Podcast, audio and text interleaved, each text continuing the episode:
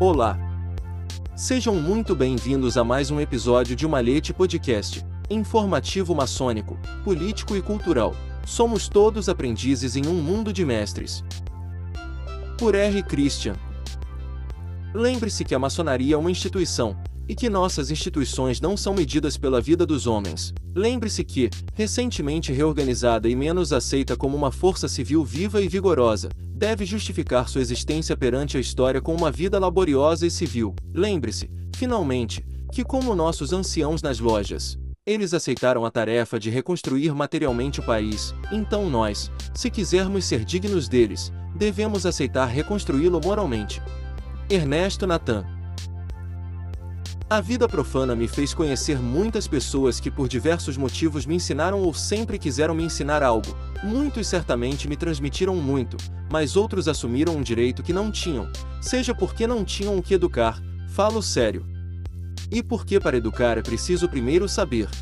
A vida secular está cheia de gente que sempre tem algo a sugerir, sempre tem alguém pronto para te dizer o que fazer. Palavras, palavras, palavras, centenas, milhares de palavras. Conceitos jogados fora, teorias rebuscadas, pontos de vista simples. Oh meu Deus, quanto as pessoas falam! Nunca ninguém se perguntando se o outro realmente quer ouvir e aprender. O mundo profano tem uma tagarelice de fundo, às vezes irritante.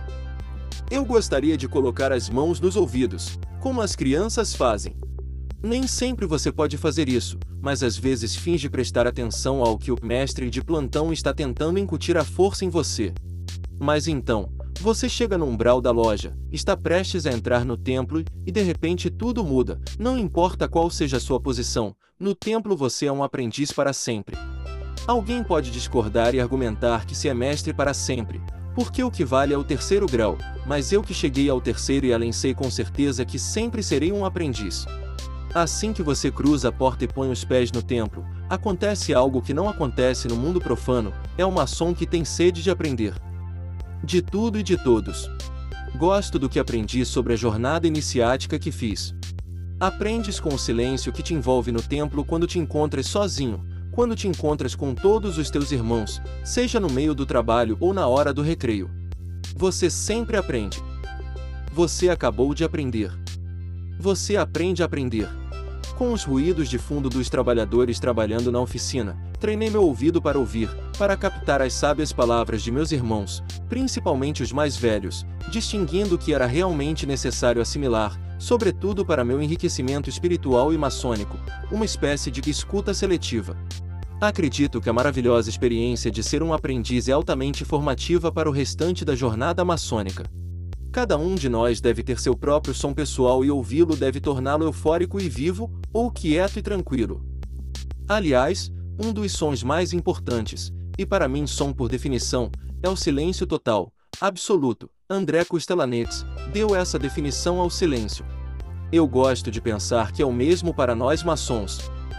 Imagino que todo irmão nesse silêncio ritual, conhecido apenas por nós, encontre a força, a energia, o desejo, o entusiasmo, a teimosia e a constância de cavar dentro de si para sempre trazer à tona sua melhor parte e as palavras que ele gostaria nunca pensei em pronunciar.